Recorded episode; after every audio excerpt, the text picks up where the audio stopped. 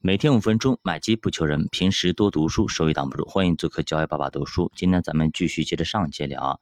上节咱们聊的，只要你的方法得当，把期限拉长，哎，投资并没有那么难，反而呢挺容易的。那么投资既然那么容易赚钱，为什么还有那么多人在赔钱呢？其实总结只有两点啊。第一个就是买的太贵，第二个卖的太早。那么买的太贵啥意思？就是估值有向下的压力，就是你买太贵了。比方说一瓶红牛本来就五块钱一瓶，对吧？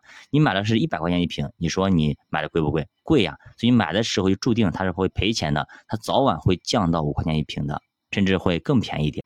那这个呢，咱们学术话语叫做估值修复啊，估值修复太高了它会降一降，太低了它会涨一涨。比方说中国股市十年不涨，其实呢美股收益不差。但是最近十年估值它下降了一半，这就让我们感觉每年损失了百分之五，所以总体收益就显得比较平淡。但即便是这样，我们优选一些行业内高增长、ROE 比较高的一些公司，那比方说咱们用那个高 ROE 策略来搞一个组合，那么年化回报依旧可以干到百分之十以上，结果并不会太差。至于说你卖的太早，其实更为致命啊。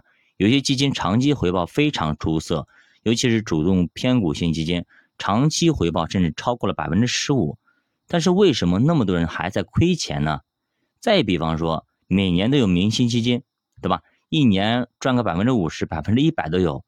但是呢，就是这些基金，那么其中百分之九十以上的人都没有赚到钱啊，只有很少很少一部分人才能赚到钱，而且。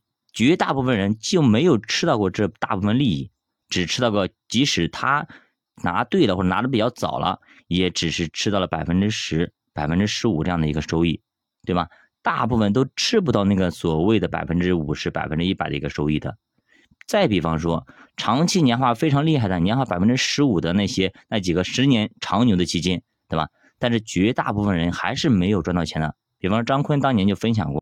那么还有很多很多的明星基金经理，他们也分享过。他说：“我拿的基金其实长期年化回报非常不错，但是真正能够赚到钱的很少很少，这就是拿不住啊。”那么咱们再举个例子，比方说彼得林奇，对吧？世界上最牛逼的基金经理，但是呢，就是这么牛逼、这么厉害的基金经理，他的麦哲伦基金的投资者也有六成是赔钱的。曾经咱们读过一本书，就是写这个东西的。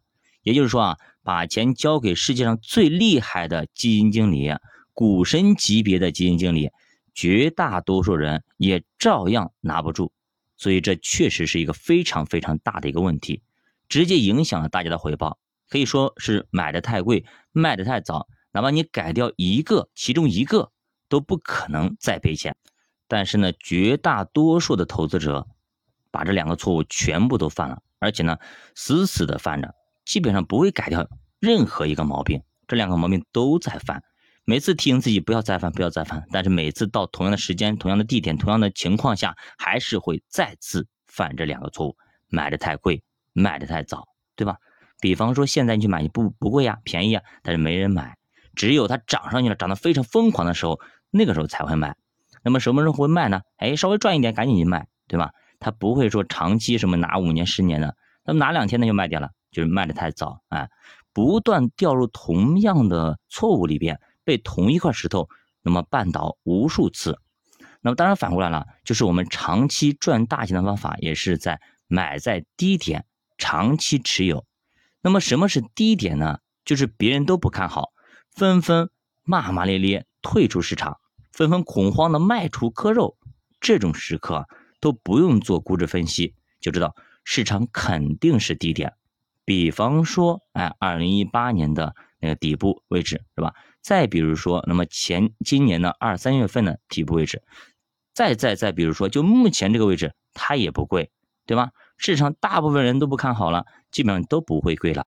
那其实这些低点，你说我们都看不出来吗？其实绝大部分人都知道，市场也都知道的，对不对？